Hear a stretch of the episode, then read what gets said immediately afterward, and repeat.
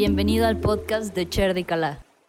Satnam, buenos días. Eh, qué alegría que, estés por aquí nuevamente conectado al podcast. Em, el día de hoy vamos a platicar un poquito sobre lo que son las relaciones auténticas, eh, que también podríamos llamar relaciones conscientes, relaciones divinas, de qué manera nos estamos relacionando con, los demás, de qué manera logramos que esas relaciones eh, pues sean exitosas para nosotros, para, para los demás. Eh, y bueno, aquí todo empieza con, con relacionarnos primero con nosotros mismos. Aunque hay quien no entiende mucho este concepto y le resulta un tanto extraño, así como, ¿cómo me voy a relacionar conmigo? ¿No? Me hablo a mí mismo, me pongo enfrente de un espejo y no, no es así.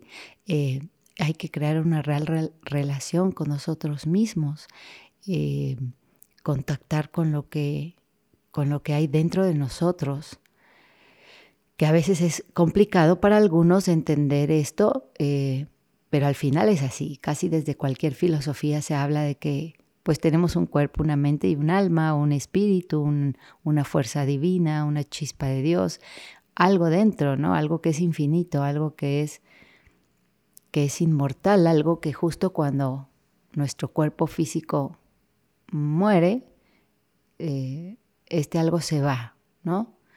Hay quien le cuesta trabajo creer esto, pero a mí me gusta mucho poner este ejemplo. Eh, yo, yo, cuando alguien como que no le queda clara esta parte, ¿no? De que haya una parte invisible adentro de ti, así como si no lo puedo ver, pues definitivamente no lo creo. Y yo les pongo el ejemplo de, de o sea, siempre pregunto, ¿no? Tú, tú has perdido un ser querido, o sea, has estado eh, en esa experiencia y pues la mayoría me dicen que sí. Y entonces ya me dicen, no, pues sí, cuando se murió mi abuelita, ¿no? Entonces yo les digo, ok, tu abuelita eh, estaba ahí enfrente de ti, ¿no? Sí, estaba ahí, eh, murió y, y, estaba ahí. Y le digo, ok, tú solo te identificas entonces con la parte material, con lo que puedes ver y tocar. Sí. Ok, entonces tu abuelita estaba ahí completa, ¿no? De pies a cabeza. Pues sí, entonces ¿por qué llorabas? Pues porque se murió. Sí, pero si tú te identificas solo con la parte que puedes ver y tocar, ahí estaba. Tu abuelita, ahí estaba, ¿no? Completa. Y entonces es como pensar y, bueno, justo eso que ya no estaba en tu abuelita en ese momento y que era tan valioso que justo sin eso tu abuelita ya realmente hay que enterrarla o hay que incinerarla, ¿no? Entonces, eso que, que ya no estaba ahí, eso es lo que le llamamos alma o espíritu o soplo divino, energía creativa universal, etc. Entonces, esto es solo para entender que efectivamente hay algo dentro de nosotros, algo que es infinito, algo que se encarnó en este cuerpo físico y que se va a ir a seguir su viaje una vez que este cuerpo físico ya no funcione más. Y con esa parte de nosotros es con la que nos tenemos que relacionar, porque al final es lo que en realidad somos. Ese sería como el desafío de la vida. Y, el propósito de la vida sería, pues, hacer cosas que son las, las que sí nos vamos a llevar, eh, hacer acciones que son las que eh, son trascendentales porque nos las vamos a poder llevar. Cuando la mayoría de nosotros lo que hacemos es pues buscar un trabajo, trabajar mucho, hacernos de ciertas cosas como una casa, un auto. Y al final, cuando nos vamos, eso se queda aquí. Entonces, ¿qué nos llevamos? Nuestro, nuestro grado de evolución, el, el recorrido que nuestra conciencia pudo hacer para expandirse. Entonces, definitivamente tenemos que empezar con sanar esa relación con nosotros mismos cómo nos hablamos a nosotros mismos, nos, descalificamos constantemente, nos, insultamos, mm, sentimos que no somos buenos para esto, para esto otro, eh, que no somos capaces, eh, cómo te estás relacionando contigo, porque eso va a marcar eh, la plataforma a través de la cual tú te puedes relacionar con, con los demás. Entonces, bueno, cuando, cuando nosotros encarnamos en el vientre de nuestra mamá, ahí tenemos nuestra primera relación con mamá. Eh, ¿Cómo te fue a ti? y ¿Cómo, cómo fue tu, tu, concepción? Todo eso define cómo está nuestra psique, ¿verdad? Eh, ¿Qué hubo cuando papá y mamá se unieron para, para encargarte a ti? Se unieron porque se amaban profundamente, se unieron porque deseaban tener un bebé y lo estaban buscando, se unieron porque estaban bajo los efectos del alcohol y se unieron porque a lo mejor querían obtener algo el uno del otro y estaban ocupando eso eh, para lograrlo, eh, estaban molestos, estaban tristes. Eh, ¿qué, había en ese momento? En cada uno de ellos define mucho también tu concepción y, esa, y esa primera relación que, se va a generar entre tú y tu mamá. Em, tu mamá estaba deseando tener ese bebé, o a lo mejor tu mamá no esperaba eso y, fue algo que no, que no era lo que más quería en ese momento. Todo eso crea un impacto muy importante. Eh, entre, entre tú y, tu mamá, que es ese primer espejo que el universo te da para que te reflejes. Entonces, em, importante esta parte, si tú estás escuchando esto y eres alguien que apenas va a tener o desea la experiencia de, de ser mamá, hay mucho que hacer, de verdad. O sea, hay un entrenamiento completo, completo para cuando quieras encargar a un bebé que los bebés dejen de venir por accidente sería un gran regalo al planeta, que puedas planear eh, y tener esa relación para traer esa alma, que son las almas que el mundo necesita, las, las almas de personas conscientes que vienen a, sumar al, planeta Tierra. Entonces hay, hay, toda una tecnología atrás de, de esto, hay todo un estilo de vida que hay que adoptar porque cada instante cuando un bebé está dentro de ti es fundamental, vale oro. Cada pensamiento que tienes, cada cosa que ves, cada cosa que hueles, cada experiencia, cada sentimiento, todo queda impreso profundamente en ese bebé. Y es lo que lo va a sostener para el resto de su vida. Cuánto miedo tienes, porque los primeros miedos los, experimentamos dentro del vientre de mamá. Y, y el miedo a veces no nos deja vivir. Entonces, eh, a, ponernos en, esa modalidad de estoy haciendo algo que es sumamente importante, que es gestar a un bebé. Por tanto, desde la filosofía de Kundalini Yoga, cuando una mamá se embaraza, después del día 120, se le delegan de todas sus funciones, de todo su trabajo. Ella solo está haciendo el trabajo primordial, que es el de ser una mamá y, dedica el 100% de su energía a la creación de ese ser humano, de ese bebé. Y hay muchas cosas en cuanto a la alimentación, al, ejercicio, a las caminatas que se tendrían que hacer, a los mantras que se tienen que repetir para que ese bebé venga lo más exaltado posible. Y bueno, una vez que nace el bebé, eh, se, crea ya una relación fuera de, de mamá con mamá, otra vez sigue siendo mamá, ese primer referente, esa primera relación. ¿Cómo es el amor de mamá? El amor de mamá es incondicional, me ama profundamente, haga yo lo que haga, o empiezo a notar a muy temprana edad que hay cosas que hago que alegran a mamá y me acepta, y hay otras que hago que mamá me rechaza y me regaña y se enoja conmigo. Entonces nosotros tendríamos que cambiar todo eso que, que, al final lo hacemos porque así nos enseñaron a nosotros, ¿no? Si el bebé eh, chiquito a veces le decimos, a ver, saluda y no quiere saludar, ay, qué niño tan grosero y nos enojamos con él, ¿no? No le hagan caso, decimos. Y todo eso va creando ahí la base, la base, o sea, la relación con mamá es la base para el resto de tus relaciones en tu vida, o sea, así como percibes esa relación primera con mamá, así es como te vas a relacionar con el resto de las personas que coincidan contigo en tu vida desde esos, desde esos cimientos que se crearon en la relación con mamá.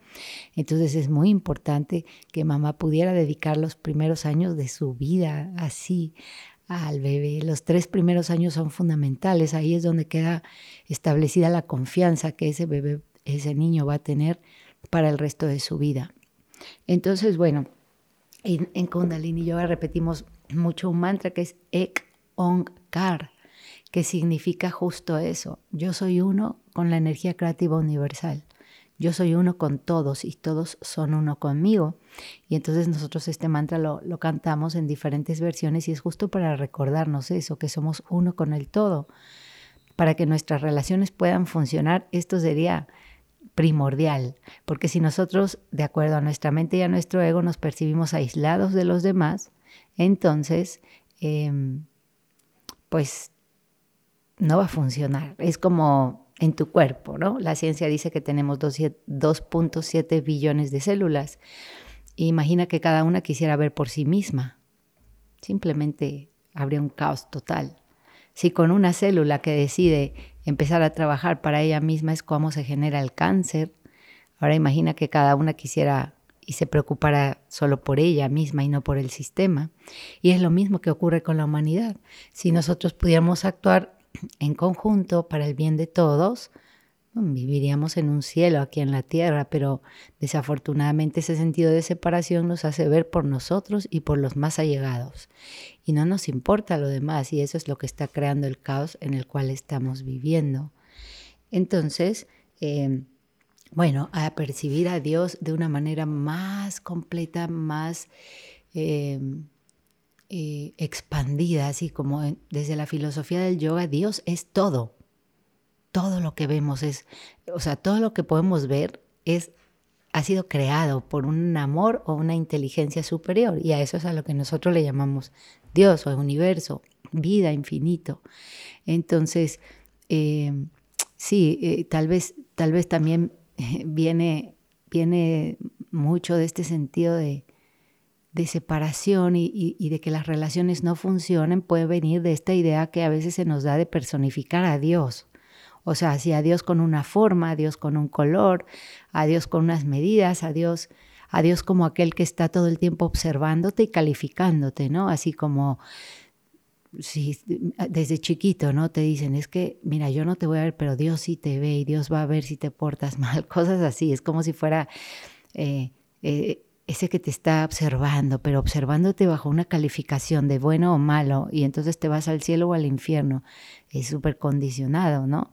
Si en verdad nosotros entendiéramos que toda esta creación está hecha por ese amor universal, y si es amor incondicional, entonces ahí no hay calificación, no hay bueno ni malo, ni hay cielo ni hay infierno. Al final, desde la filosofía del yoga, cielo e infierno es un estado de conciencia que vives aquí en la tierra Aquí en la tierra ahora hay muchos viviendo en el pleno infierno y hay muchos viviendo en el cielo.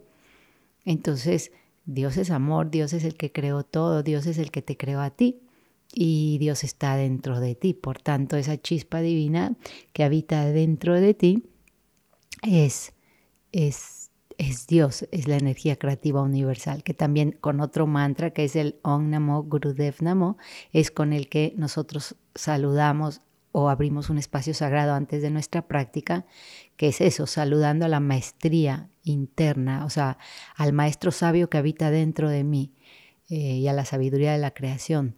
Entonces ya no es que yo tengo que andar pidiendo consejos fuera, sino que yo soy capaz de, a través de mi intuición, conectar con mis propias respuestas que ya nacieron conmigo.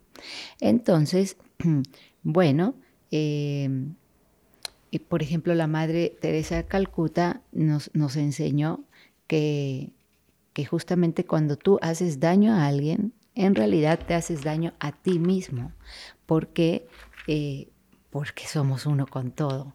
Entonces, es así. Eh, a veces nosotros, a veces nuestras relaciones no nos funcionan porque defendemos mucho un punto de vista. Y si el otro no está de acuerdo con ese punto de vista, entonces yo ya no quiero estar con él. O si mi pareja no comparte esto conmigo, entonces lo quiero convencer de que, de que piense igual que yo, de que siente igual que yo, o no me interesa estar con él. Y ahí está el problema en nuestras relaciones, de amigos, de pareja, de trabajo, de todo.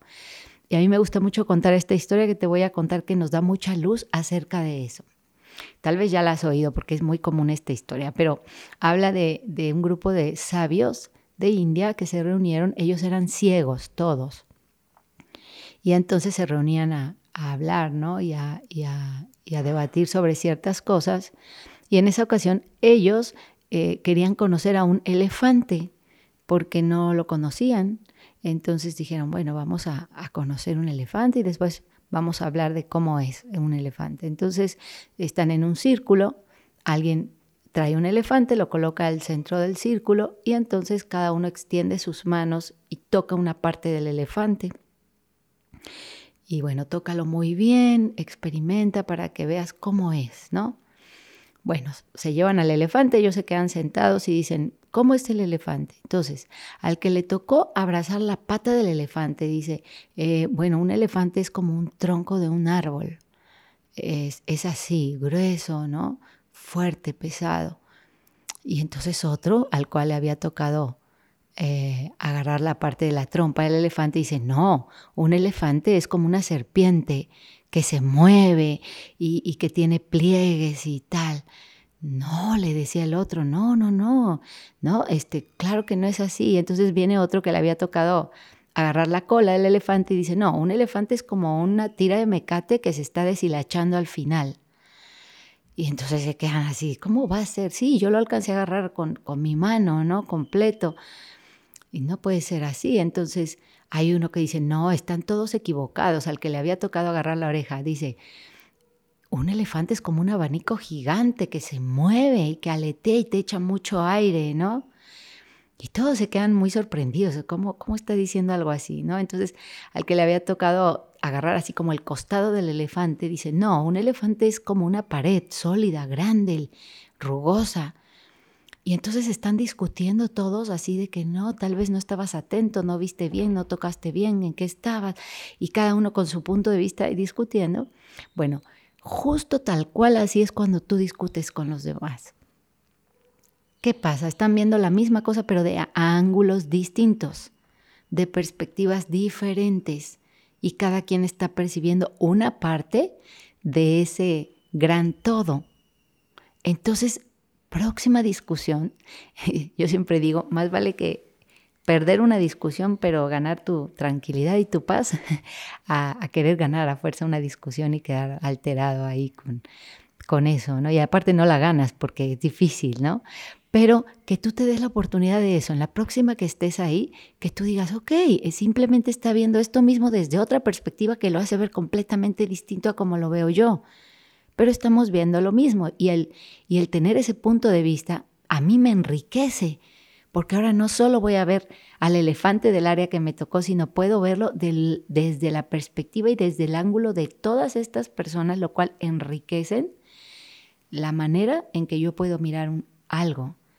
Entonces, eh, pon esto en práctica que te puede ayudar mucho, pero eh, cuando tú tienes una práctica espiritual, cuando tú realmente le dedicas una parte de tu día a ese trabajo, tú comienzas a ver cosas que antes no veías y te empiezan a caer veintes que antes no te habían caído y entonces se abren como nuevas, eh, nuevos escenarios para ti que, no te imaginabas, que, que, que no habías podido ver porque estabas en otra campana vibratoria. Nosotros vivimos así, en campanas vibratorias en donde creas una realidad desde cómo eres tú. Eso créeme que es así, porque tú le puedes preguntar a dos personas que viven en la misma cuadra, ¿cómo está Jalapa?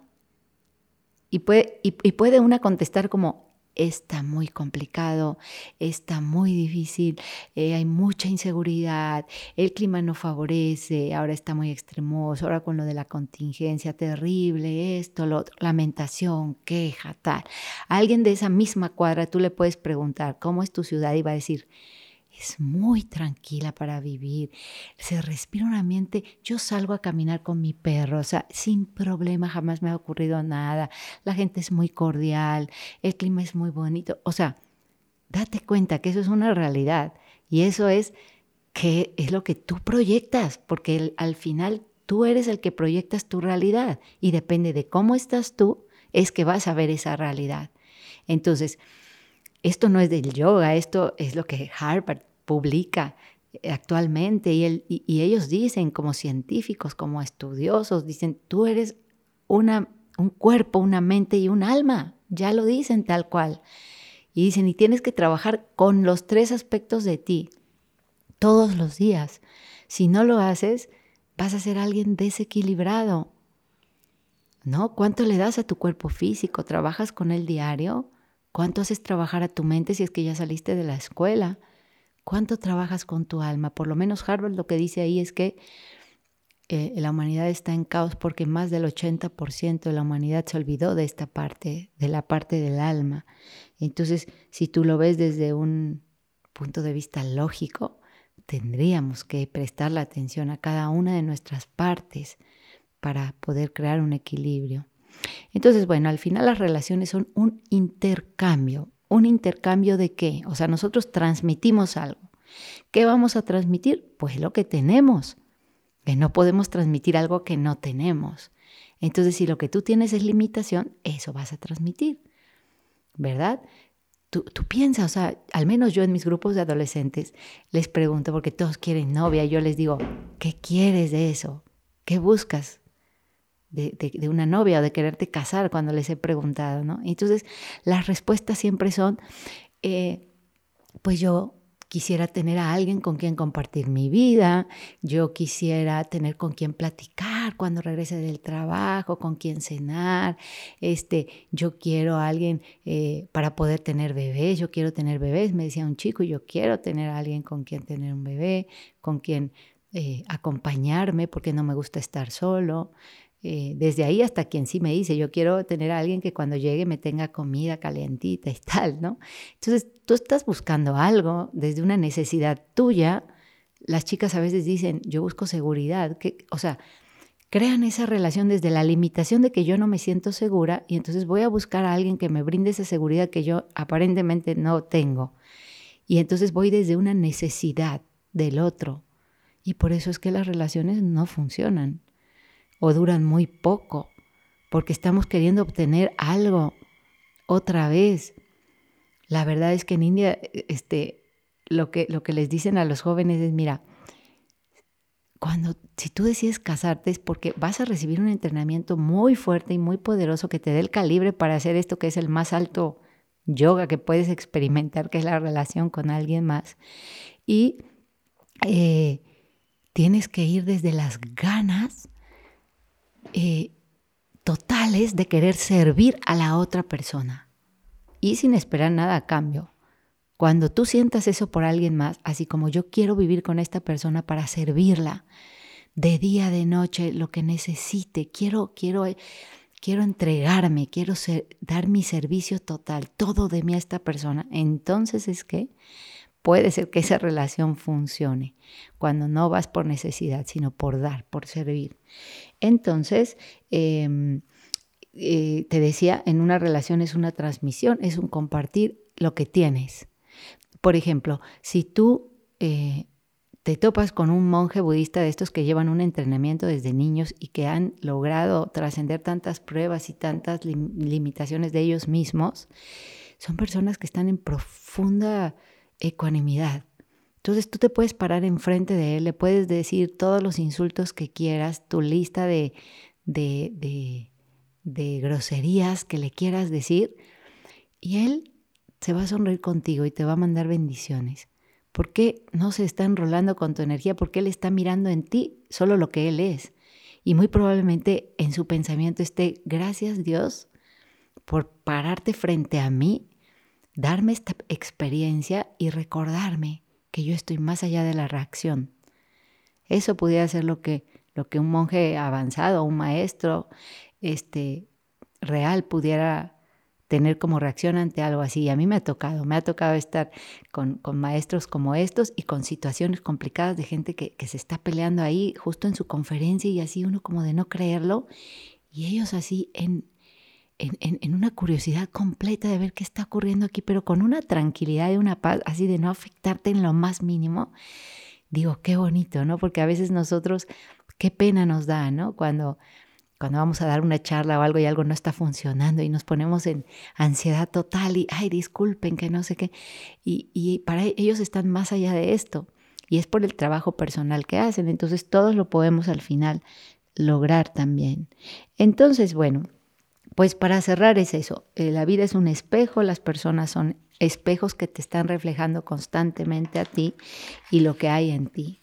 Entonces, si tú eres de las personas que dice que la vida es complicada, que es dura, que la gente que te rodea es difícil, mira, créeme, hay un trabajo importante que tienes que hacer contigo. Es así, es simple. No tienes nada que decirle a los demás, ni quieras pretender que ellos cambien. Es que tú cambies tu realidad y ahora vas a verlos a ellos con otros ojos, completamente distintos. Y bueno, si tú de repente ya estás en el punto en el que pues vives muy positivo, en mucha armonía, con mucho balance, la vida te parece bonita, te parece, te parece como eh, una gran sorpresa, ¿no? A cada momento y, te, quedas en éxtasis con, los espectáculos de la naturaleza. Es que, bueno, estás ya trabajando en una campana vibratoria más elevada, pero lo cierto es que cuando tú estás en un nivel vibratorio elevado, lo, más denso no te toca. No te topas con el problema, no te llega este, eh, la calamidad, tú estás más allá de eso y, estás en el cielo, aquí, justo en la tierra y con lo complicado que pueda ser. Entonces, a, incluir más, a, brindarnos más, a quitarnos estas programaciones de lo bonito y lo feo, eh, de lo bueno y lo malo. Desde chiquitos nos hacen saber que hay cosas bonitas y cosas feas. Y lo bonito tiene que tener ciertas características, ciertas medidas, y no es así. Realmente no es así. Eso es lo que nos dice una sociedad como un prototipo de la belleza que puede ser completamente distinto al otro lado del mundo. Entonces tendríamos que ir entrenando a los niños a enseñarles a ver la belleza en todo lo que es y en todo lo que hay y apreciar la diversidad. Si no eres igual a mí, qué bonito, sino qué aburrido, ¿no? Y entonces ir cambiando estas percepciones y sobre todo eh, decretar también te puede ayudar, ¿no? Decretar y decir, elijo tener relaciones sanas, saludables, sinceras, amorosas y divinas. Repítelo constantemente, eso ayuda porque eso impacta a todas tus células y vas creando algo. Eh, y de ahí trabaja contigo, trabaja contigo en tus miedos. Hay muchos ejercicios en yoga, crillas, que son para el miedo. Y mira, de verdad funcionan. Entonces, eh, a veces no vivimos la vida por miedo, dejamos pasar las oportunidades por miedo. Una chica hace poco me decía así de que yo quiero una relación, pero tengo tanto miedo que me vuelva a pasar lo que ya me ha pasado y me lastimen que no he querido, ¿no? Entonces yo le digo, es que es mucho mejor ir y hacerlo y tener la experiencia y desde ahí tener un aprendizaje a paralizarte y no hacer nada, porque la vida se te va. Por miedo no vives la vida y se te va. Entonces, más vale equivocarse, más vale reintentar, más vale decir, si me equivoqué, puedo volver a intentar y después otra vez y otra vez. A pasarme la vida diciendo algo así como, y si yo hubiera hecho esto, y si yo hubiera ido allá, y si yo hubiera, me hubiera dado la oportunidad con esta persona, ¿qué hubiera sido? No, no, ve y experimenta. De eso se trata también la vida. Entonces, bueno, pues em, aquí es donde, donde yo me quiero quedar. Este tema es muy amplio, así que probablemente haya otros capítulos que tengan que ver con relaciones auténticas, conscientes y divinas. Por hoy muchas gracias por estar aquí. Como siempre te, digo, no dudes en, visitar nuestra página web eh, eh, que está como Cherdi Calá en donde te podemos ofrecer muchas cosas, porque aquí yo te digo las cosas en teoría, pero ayer alguien me decía, yo quiero el cómo, porque está fácil decir no te tomes las cosas personal. Y sí, tú dices, no, ya no me las voy a tomar personal, la próxima vez voy a estar muy atento y la próxima vez viene el hábito y reacciona por ti.